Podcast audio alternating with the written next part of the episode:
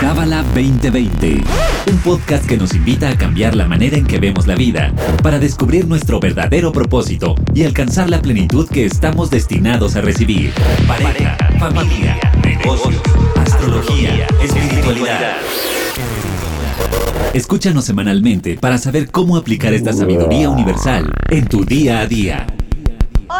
Bienvenido, bienvenida a Cábala 2020. Este es el séptimo episodio. Yo soy tu host, Bianca Pescador, y en esta ocasión estoy con el maestro Igal Kudnovsky, espero haberlo dicho bien. Igal es ruso, entonces si le escuchas un acento, es de Rusia, pero ya quisiéramos todos hablar ruso como él habla español, lo habla perfecto.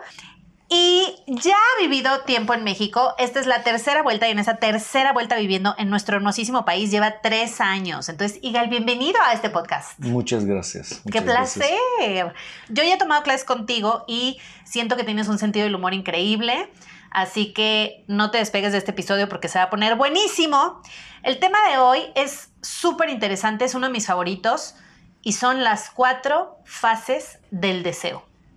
Entonces, se dice en Kabbalah que para que nosotros podamos alcanzar algo, lograr algo, primero hay que desearlo.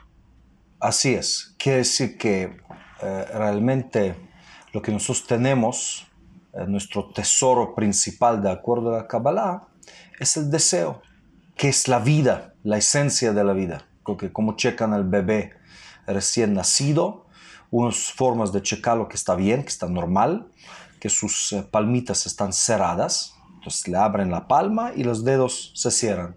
O las manitas él tiene así pegado a su cuerpo, entonces el doctor, obviamente hoy en el día es mucho más sofisticado, lo conectan con diferentes máquinas, pero eh, también día de hoy es una enseñanza que el niño o niña están bien, deseo. El bebé grita, quiere todo el tiempo, él quiere algo, es un deseo. Eh, y al mismo tiempo, después de 190 años, cuando la persona sale de este mundo, las palmas se abren.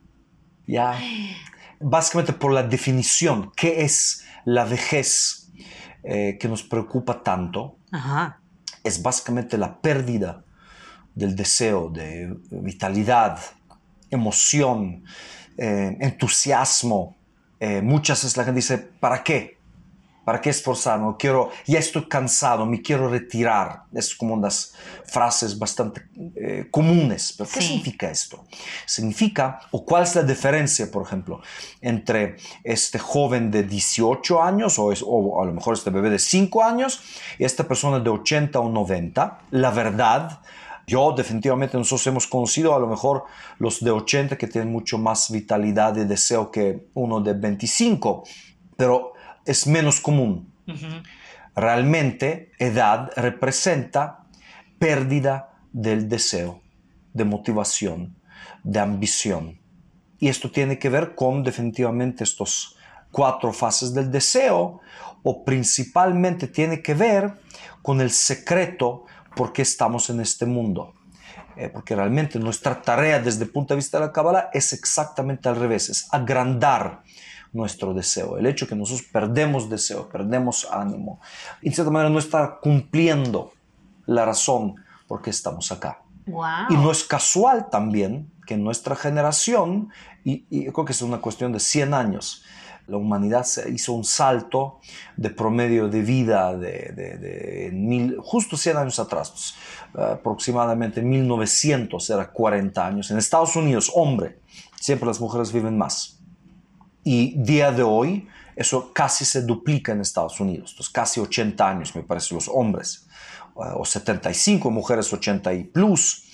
Y es, por ejemplo, unas indicaciones que el deseo crece. Entonces, personas sienten que la vida va mucho más allá de nada más casarme, procrear, sobrevivir, sacar mis hijos a la escuela, a lo mejor a la universidad y chao, eh, salir de este mundo. Entonces, ¿qué sucedió? Hay más deseo, hay más ganas. ¿Por qué?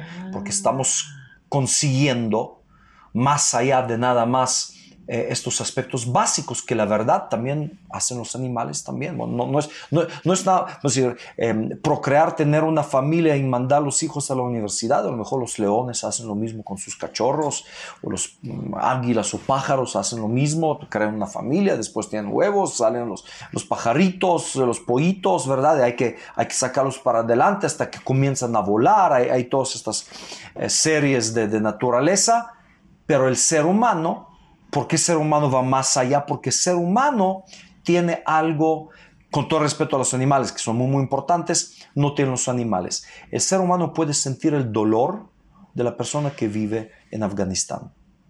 Y el perrito, no, no. Esta empatía me puede, eso que es cierto, yo puedo incluir en mi deseo el dolor y también la felicidad de alguien que vive en Moscú o que vive en Alaska aunque no lo conozco y no sé quién es.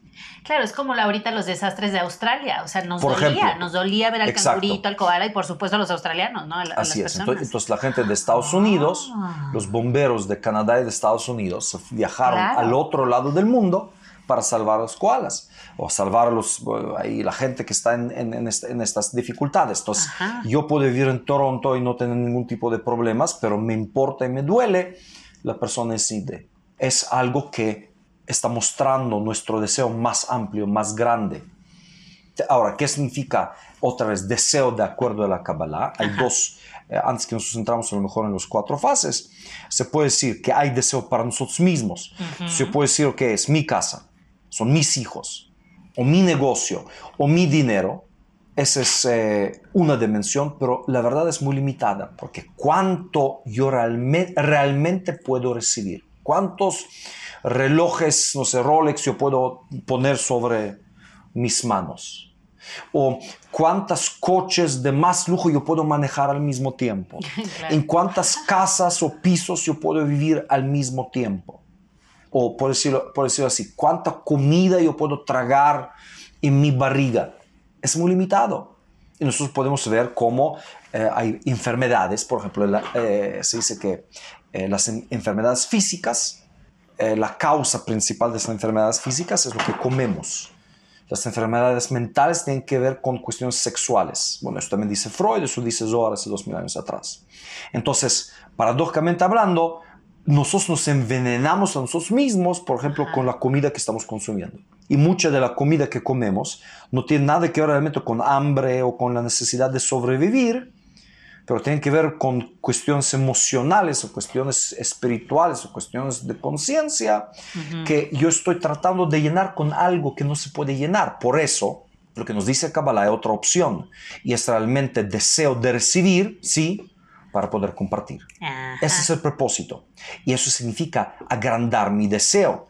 Quiere decir que yo puedo realmente sentir mayor placer todavía que mi barriga porque, por ejemplo, si no es mi boda y voy a otra boda que me invitan, entonces, ¿qué hacemos en una boda? Qué pereza, estás sentado, tú dices, ah, la novia es así, la comida es así, el salón es así. Primero es aburrido porque no me afecta, no es mi fiesta. Claro. O yo voy a una, no sé, eh, a un evento. Entonces, yo soy, no soy cómplice. Yo estoy invitado nada más. Soy un observador. Exacto. ¿Qué dice la Kabbalah? Si yo puedo tener la misma felicidad o más por estos novios, o en este cumpleaños por esta persona, yo estoy automáticamente, estoy recibiendo mucho más. Hoy en el día, por ejemplo, es una cosa cada vez más conocida que, por ejemplo, en una sociedad próspera, tú vas a tener mucho más prosperidad, mucho más oportunidades, mucho más dignidad. Entonces, paradójicamente hablando, si alguien sufre y tú dices, pero yo no sufro, sufres. Eso me afecta a mí. Eso, bueno, eso dice también la ciencia, que a nivel subatómico todos somos uno. Entonces, si hay alguien de Afganistán, mi vecino, o hay pobreza, o hay violencia en, en mi vecindad, pero también en Afganistán me afecta. Y al revés, si hay prosperidad, me afecta. Entonces, ¿cuál es mi interés? Es hacer todo lo que yo pueda, que va a haber más personas plenas, llenas, prósperas, felices a mi alrededor.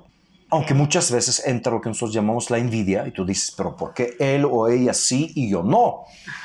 ¿Dónde está Dios? ¿Cómo, es posible, no? Que yo trabajo tan duro y esta persona tiene y yo no lo tengo.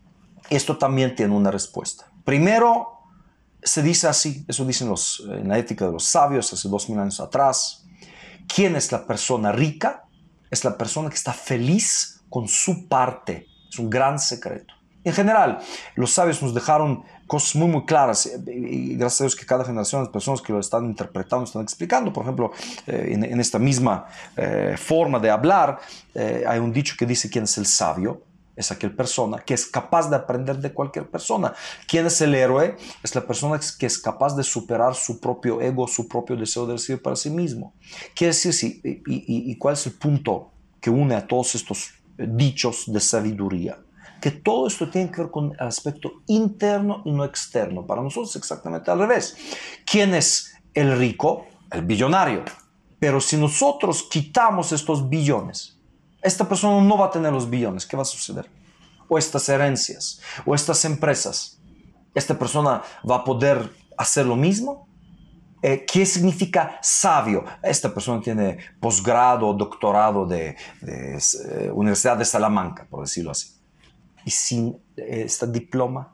La sabiduría, la riqueza, la fortaleza y heroísmo es un proceso interno que tiene que ver con mi deseo.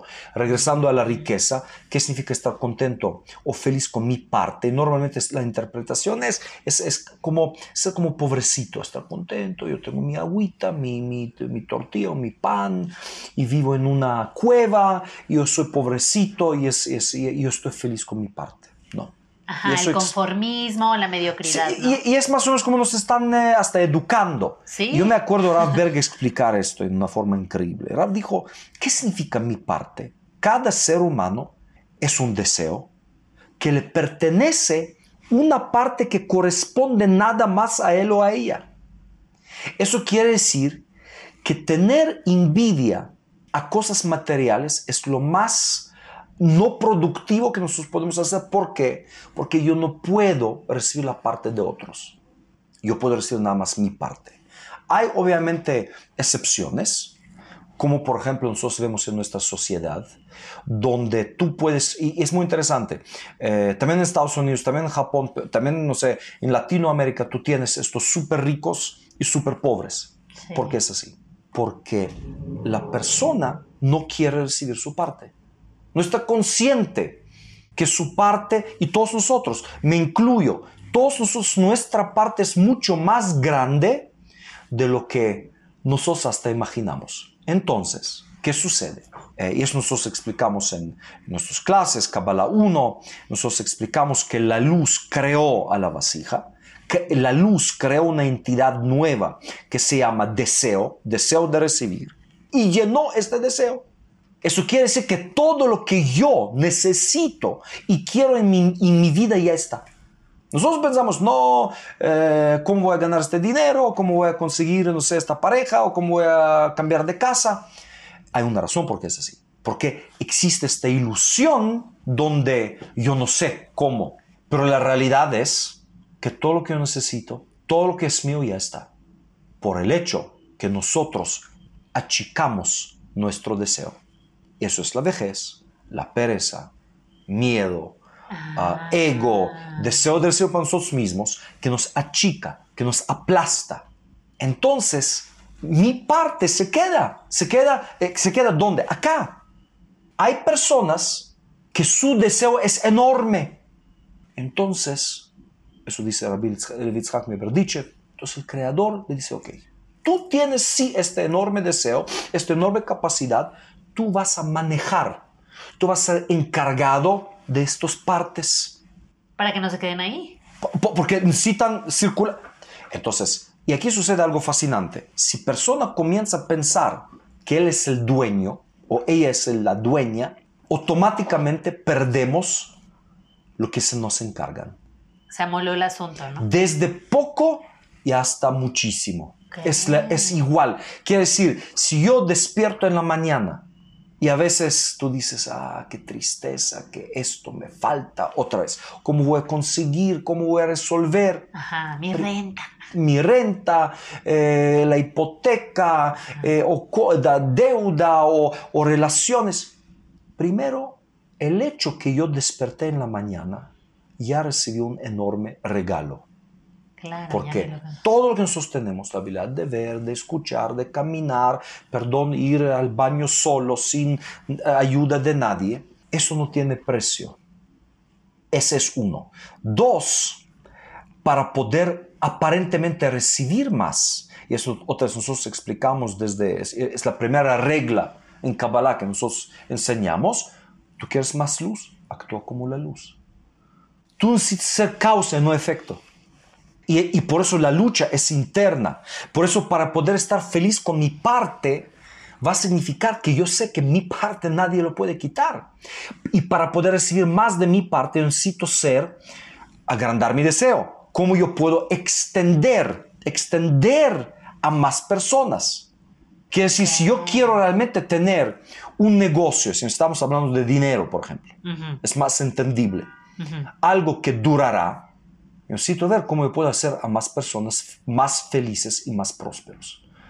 Ese es uno. Y dos, adentro de mi organización, probablemente un verdadero líder, un verdadero, y si estamos hablando realmente sobre éxito, para nosotros éxito es los números bursátiles, que ese fue el, el número uno en la banca o, o contabilidad o petróleo. Pero realmente el verdadero éxito, el dueño o el CEO o el director se va y la empresa sigue creciendo sin esta persona. Hemos visto grandes empresarios, ellos se van, la organización se cae.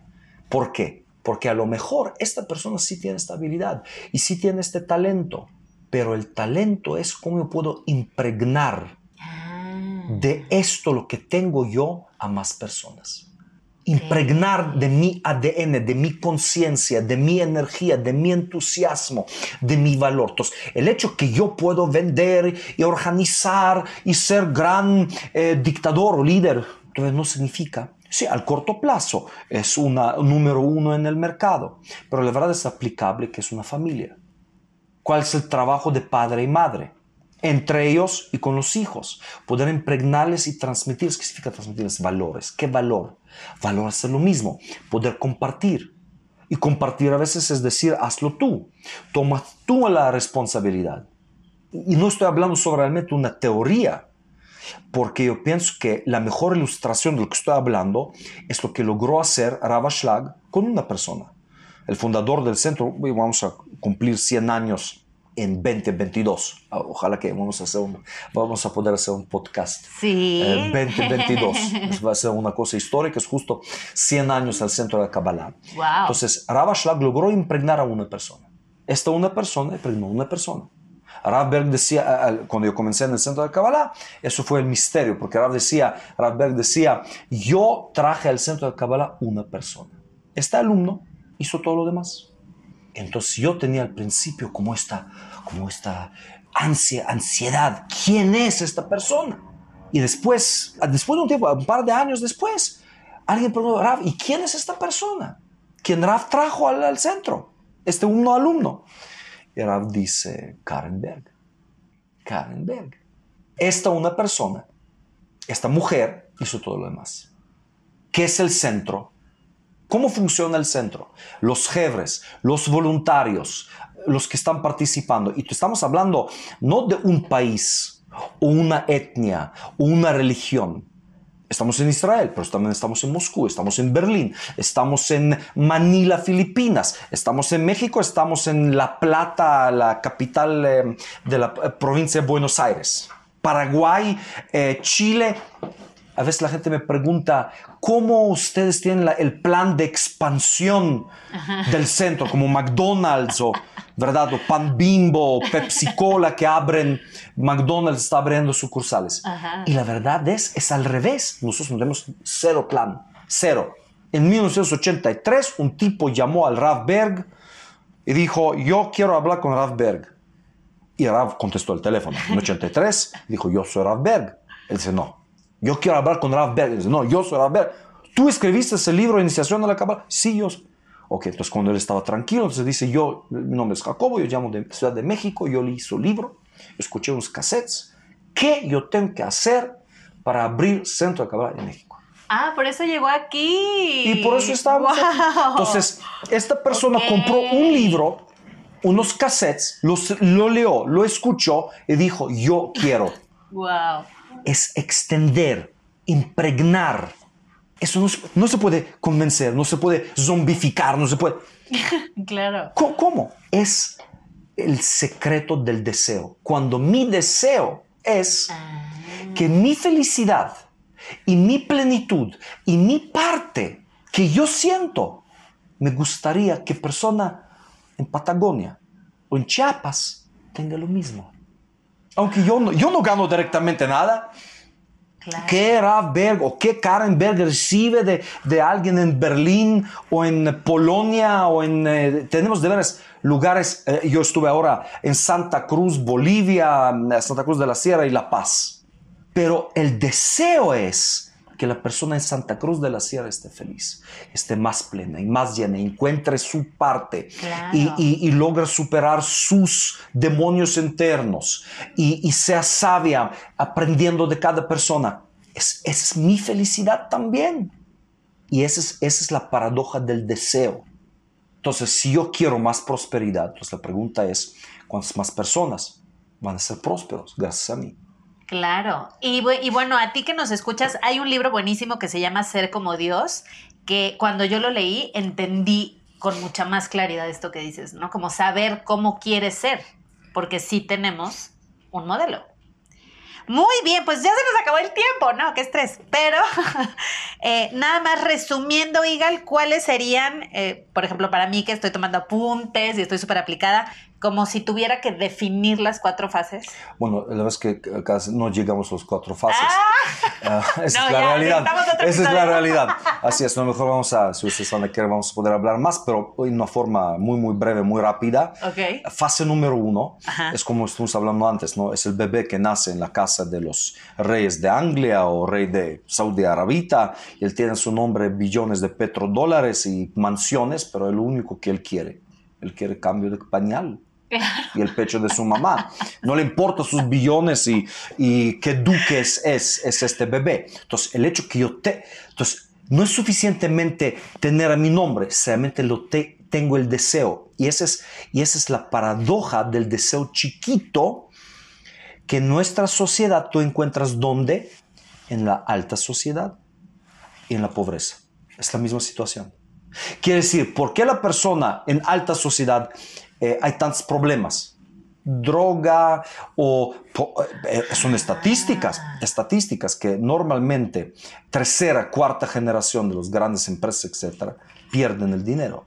Sí. Las herencias, ¿por qué? Porque yo alcancé, o mi abuelo alcanzó, o mi papá alcanzó. ¿Por qué? Todas las, las terceras, cuartas generaciones, todos son fotógrafos y pintores, y no quieren trabajar como el abuelito en la fábrica y produciendo brochas. ¿Por qué? Se llenó el deseo. Ok. Yo no, yo no requiero eh, preocuparme qué comer, dónde vivir. No hay anhelo. El- la primera generación, ya estas historias que vinieron de, de- de- de-. España sin nada de la guerra civil y lucharon, y ahora es Liverpool acá, ¿verdad? Entonces, entonces en- enormes empresas, o de Francia, no importa, Ajá. porque hubo un anhelo, un hambre. Sí. Lo que pasa es que si yo nada más busco llenar este hambre inmediato, ok, tres generaciones, cuatro generaciones. Pero si yo quiero eternidad, patriarca Abraham, pasaron 3.800 años y seguimos estudiando. Y cada vez son billones de personas que al final del día siguen a Abraham. Ese es el deseo. ¿Cómo yo puedo impregnar e inspirar a la gente? Ser prósperos y felices y llenos y plenos, pero ya es más a la, a la- a ser la fase 4. Fase 1 es otra vez esta herencia o idea que me vino. O yo me enamoré, me siento atracción. ¿Cuánto yo pagué por esta atracción? ¿Cuánto yo realmente, qué esfu- esfuerzo hice por esta herencia? Es una herencia. O esta idea que me vino en la cabeza. Fase 2, cuando nosotros despertamos. Le decimos, yo quiero. Ok. Entonces, una cosa es decir, sí, en teoría me gusta este concepto, pero vamos a checar ahora los números. Vamos a hacer un Ah. plan de negocios. O eh, una cosa es pensar, voy a invitar a esta señora o no, y es realmente ir y decirle, sabes qué, te, te- te quiero invitar a una cena y hasta pagar por ella. Claro. Entonces, yo quiero. ¿Dónde comienza realmente la parte más divertida? Es la fase 3. Es el rechazo. Entonces yo puedo tener un super business plan, yo puedo tener super eh, visión, hice todos los números y hasta más. Ya hablé con los compradores y me dijeron, sabes que si tú traes este producto, te lo compramos, lo vamos a hacer, wow. Fase 3, todo lo que está sobre business plan, este increíble luz de miel, comienza el proceso rechazos, problemas, decepciones, porque la gente después de, no sé, eso puede ser luna de miel, eso puede ser, yo conozco a alguien después de un día, entonces, ¿qué estoy haciendo con esta persona? Ajá. ¿En qué me metí? Sí. ¿Qué barbaridad es esa? ¿Quién es este animal? ¿Qué, es- qué está, qué está pasando acá? ¿Me entiendes? Ajá. Si esto no va a suceder, algo está mal. El proceso donde yo voy a tener que escoger a empujar sin necesariamente ver el resultado. Como, como lo estuve mm, visualiz- visualizando o preparando, porque ahora yo, yo tengo que ganar. Tengo que ganar el proceso.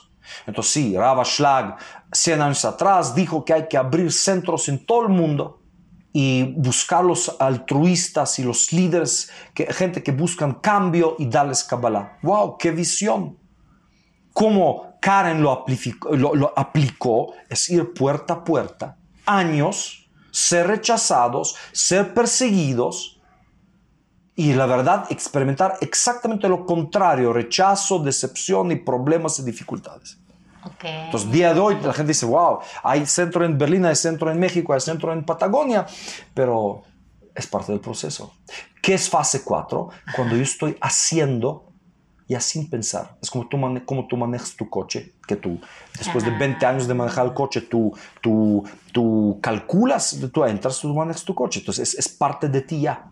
Y no importa, tráfico, qué dificultades tuve en el camino, eso es ya, eso fluye. Entonces no, no hay más dudas, porque cuando eh, surge la fase 3, ¿qué sucede? Decepcionados, cansados, ¿cómo es posible? Yo no merezco eh, mejores resultados, eh, ¿cómo es posible que en esta relación yo doy tanto, yo recibo tanto, tampoco? Hay, hay diferentes formas como nosotros caemos. Ajá. Y el punto es cómo desarrollar esta determinación del anhelo y del deseo. Y todo el secreto obviamente es, al llegar al resultado, es el comienzo de un nuevo proceso. Fase 1 de nuevo. Ok. O sea, es un, es un ciclo. Así es.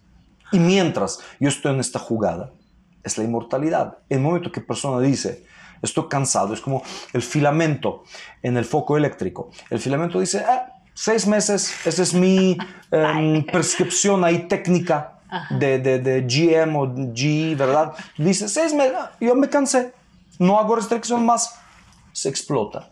El, el, foquito. Entonces, el momento que, per- que- como si, que- que- ¿de qué depende que esto siga de mí? El momento que yo digo ya, se acabó, se acabó.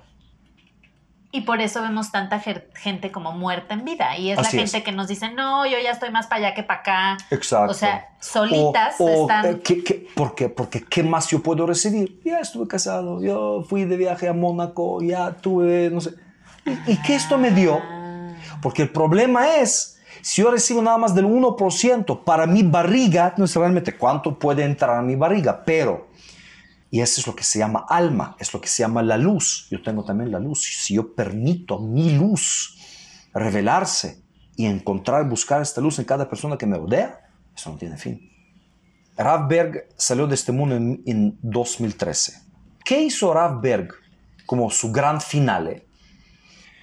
Rav dijo, yo voy a hacer un viaje en Latinoamérica, por todos los centros. Entonces él comienza, es- era 2012, eh, México, Panamá, Bogotá, Caracas, San Paulo, Buenos Aires. Señor de 87 años con parálisis cerebral, un joven, hacer lo que hizo el Rav, va a decir, qué locura, ¿eh? Eso, eso es una locura. Entonces, eh, tú dices, Raf se retiró a esta edad con esta enfermedad, de ninguna manera. Es como de acá al, panteón. Todavía Raf estaba en San Pablo, vino gente de Argentina, del centro de Argentina, dijo, por favor, tienen que ir al centro de Argentina. Raf todavía voló a Argentina, puso ahí las mesuzot, etc. Anhelo. No importa los factores físicos. Y entonces parece ser que es imposible, ilógico, totalmente ilógico toda esta actitud del rap. Pero es totalmente lógico. Si toda la vida estoy trabajando para agrandar mi deseo, de fase 1, 2, 3, 4, fase 1, 2, 3, 4, todo el tiempo, todo el tiempo, ¿no? Cansa ¿Qué significa cansancio? Yo tengo un día más. ¡Qué, qué, qué, maravilla! ¡Qué regalo! Ravberg en su enfermedad todos los días estaba leyendo Zor con los, todos los maestros, dándoles energía, dándoles esta impregnación de, este ADN. Qué fuerte, me encantó este episodio, lo disfruté muchísimo, Igal, muchísimas gracias. Y nos escuchamos prontamente. Y a ti que nos escuchas, gracias por dedicarnos estos minutos. Nos escuchamos el próximo viernes. Bye bye. Este episodio fue traído a ti por el Centro de Cábala México. Síguenos en Instagram como Cábala MX. Visita elige el idioma de tu preferencia y entérate de todos nuestros eventos.